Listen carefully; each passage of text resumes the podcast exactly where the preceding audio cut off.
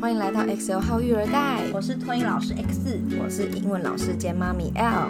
我们这个节目呢是在分享育儿生活的酸甜苦辣，希望透过这个节目嘞，让各位新手爸妈们知道你们其实不孤单哦。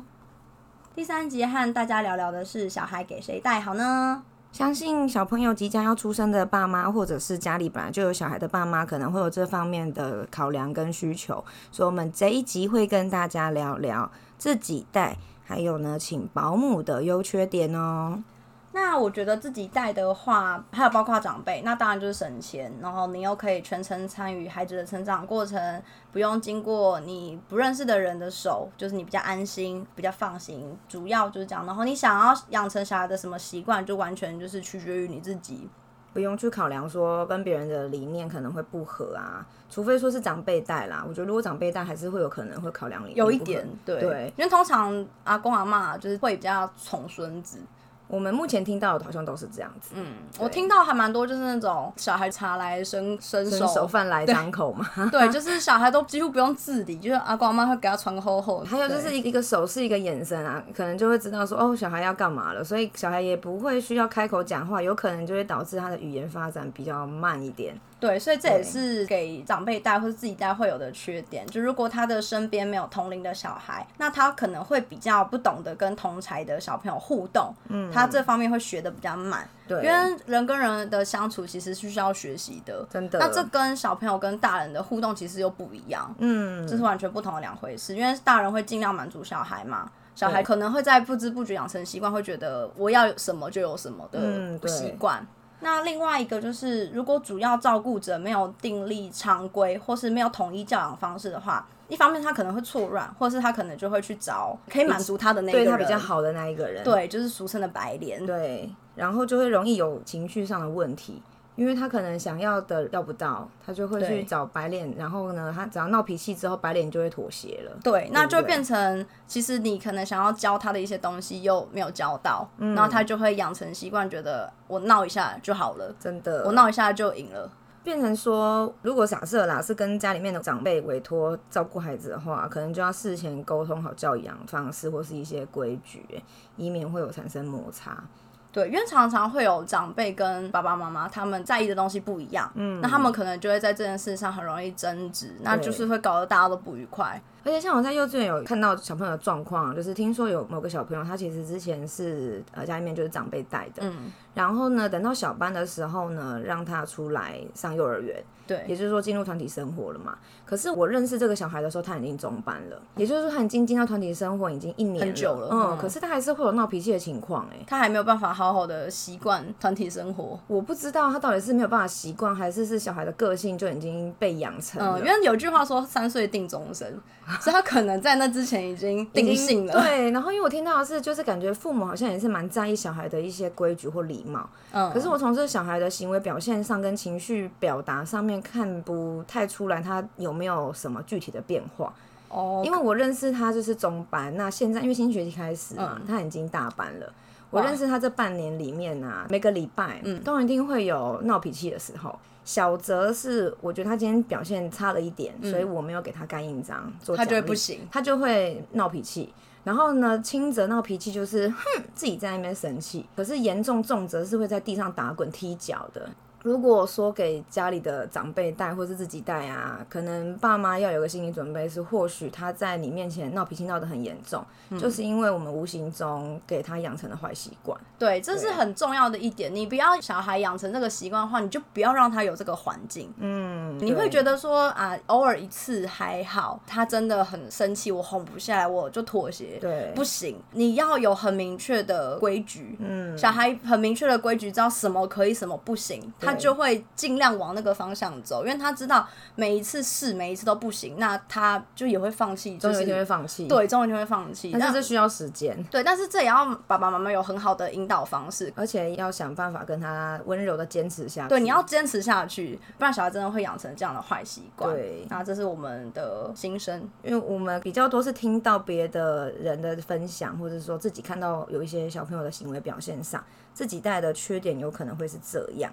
再来要讲的是第二个，请保姆带。那保姆有分在宅保姆跟到府保姆。在宅保姆就是你把你的小孩送去保姆家，政府规范是一个保姆就是收四个小孩，两岁以上两个，两岁以下两个。总共四个小孩中，如果说保姆今天有有自己的小孩，也要算在这四个的人头里面，不能说他今天有一个小孩有多第五个不行，这个就是四个，对，最多就是四个。所以爸爸妈妈在送托保姆家的时候要注意一下这件事。对，那在送保姆家的时候，比较大的优点就是它比较可以弹性配合家长的时间。对，不像托婴中心，就是它有一个固定上下班时间。那小孩的人数算比较少一些，但是也有一点同才互动的机会，有点像小班制的概念。对，而且如果现在保姆是收满的情况的话，他又搭到一点点混龄，嗯，就他可以跟比他大的，也有跟他同才的小朋友玩的机会，就是不同的相处，不同的成长。对，另外要注意的是，如果你送保姆的话。他毕竟是保姆一个人带，比较担心说保姆会不会偶尔要忙什么事情，或是上厕所的时候，他可能会有一点点时间没有盯着小孩看。嗯，保姆当然一定会避免在小孩醒着的时候，他一定趁睡着才去做一些自己的私事，或是他要上厕所什么的。但是就是这还一点点小缺点，就不像托婴中心还会有一个行政人员或是主任可以支援。对，那另外的话，因为保姆毕竟混龄，小孩的作息可能就会有点不一样，因为两岁以上的小孩跟两岁以下的小孩，他们的作息需求。球也不太一样，会不太一样。嗯，还有个缺点就是可能保姆家没有监视器材。哦，对，这个就是你要事先跟保姆沟通，看他有没有装。就如果他有装的话，你就可能要跟他协调说什么时候可以看。啊，对，因为毕竟在自己家还要一直被监视的那个感觉不是很舒服。对，但是如果说他今天有装，可是在可能小孩今天有受伤、有出状况，他愿意提供出来的话。那至少你有个保障，对对，总比都没得看的好。对，就是照看各个保姆的状况，因为有些保姆她并不是一个人自己在家，她家里是有家庭成员的。对，那比如说他今天小孩收托的是一个，比如说客厅公共的环境，可是家人进进出出还是会出现在那个范围中。嗯，对，那所以很多保姆可能就不见得会装。对对，所以在送托保姆的时候要注意说他家庭成员的状况有多少人，那。可能他们有不良的生活习惯或嗜好，对，比如说可能抽烟，或是他们嗯音乐很大声吵，就可能会小孩可能会被影响情绪，各种就是你可能要就是稍微聊一下，对。对，然后可能就在沟通过程中看他就是这个保姆好不好沟通，或是他们家里的人给你的感觉氛围怎么样，然后在宅保姆毕竟他是住宅。它的空间就会比较小，新旧程度也不一定。那它的逃生安全动线或是它玩具的数量就会比推动性稍微再弱一些些。对，就是说不一定会定期添购一些新的教具玩具。对，所以就是爸爸妈妈，你们有介意这一点的话，也是要多注意、多询问。那会不会有家长会自己添购教具玩具，然后让保姆陪小朋友玩？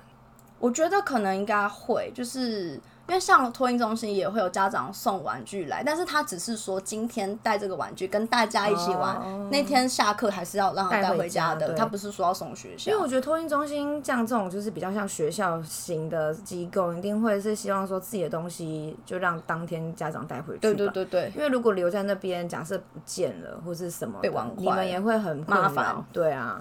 保姆的话，你比较可以跟保姆沟通这方面。嗯。对，如果你觉得玩具太少，你可以自己提供给他。对。对。然后在送在宅保姆的时候，就你们可以随时上网去查最新的收费规范。它有个行情，就是每个县市、每个区，它都有不一样的收费标准。哦，它是有一个可以依循的行情。哦，在宅保姆也有这种相关的规范，但是这又跟他有没有签准公共化又是另外一回事。哦，对。那如果他有签准公共化的话，他就是有那个限额在，那他就是不能超过那个范围。多少收费的？对他，如果他是准公共化的话。呃，有准公共化的话，就是有政府补助嘛。那如果说他今天没有准公共化的话，就不会说就是完全局限在那个上限内。嗯，对，就是一个行情可以遵循。再来要讲的是道府保姆，道府保姆就类似像之前那个黑人跟范范他们请的那种保姆，对不对？对，那道府保姆的话，优点就是。因为保姆会来你家，对。小孩就不会要一早赶着出门，他没睡对。饱被吵醒，或者是说你不用多准备很多婴儿用品、尿布、衣用服具，不用送去保姆家，就是全部都用你家自己的东西。对，而且母奶啊，假设小朋友是喝母奶的话，母奶就可以放在自己家的冰箱里面，你不用拿来拿去的，担心它中间退冰了对啊有那个呃保存不卫的问题。生啊，对那另外就是因为保姆她在你的家，毕竟她就是专心的在顾小孩，嗯保姆比较不会去做她自己私人要做的事情。在宅保姆可能偶尔趁小孩睡着的时候会去做一下家事，对对你总是可能会带小朋友出门去办他的事情。之类的，就是在宅保姆，呃，到那个府保到府保姆应该就不比较不会有这样子的可能。对，那如果说你想要在自己的家装监视器的话，就是你们一定要跟道服保姆好好沟通。他如果不能接受，就不要硬选择人家，或是不要强迫他。嗯，对，这是互相尊重的问题。嗯，或是你。就是你们今天真的想装，你们也沟通好了，那也务必把会装在哪几个点跟对方说清楚。对，因为有时候可能保姆衣服，因为可能喂小孩或者是做什么，他可能弄脏了，然后他到一个角落去换，可是不小心那个角落还是在拍得到的范范围内。如果他不确定的话，可能这样对人家隐私也不是很尊重。所以如果说你们今天沟通好了要装，你一定要诚实的告诉对方你装在哪几个点。嗯，对，不要觉得说，哎，我偷偷多装一个。反正你有答应我让我装，不要有这种侥幸心理，就是大家真的互相尊重。对，真的，然后另外一个的话是，有些人可能会希望到府保姆帮他做一点小家事，原则上当然是希望不要，因为他的工作当然是专心把小孩顾好。对，那。到府保姆的话，价格就会再比在宅的高，嗯，因为毕竟你把人家请过来你家，对。那他一定还是有一个收费的标准，嗯，但是每一样是每个县市跟你家中有几个小孩要给他带，就是呃收费额度会不一样，嗯，但是有一一样一个行情可循，就是要上网查最新的金额，因为其实那每年都有点浮动。那以我们刚好上网查到的资讯是说，台北市举例，目前的收费大约是每个月在三万五到四万五之间。嗯那如果多一个宝宝的话，可能就会多收八千到一万不等。所以这个当然会随着实际的托育时间啊，跟区域地区性的差异而有所不同。嗯，所以家长有需要请到府保姆的话，自己稍微上网查一下，有相关资讯，先有个概念。那再看你跟请到的这位保姆两者之间去做一个沟通跟协调。以上就是我们第三集的节目内容，希望你们大家会喜欢。第四集我们会和大家聊聊托婴中心和幼儿园的优缺点。那我们下周同一时间再见喽，拜拜，拜拜。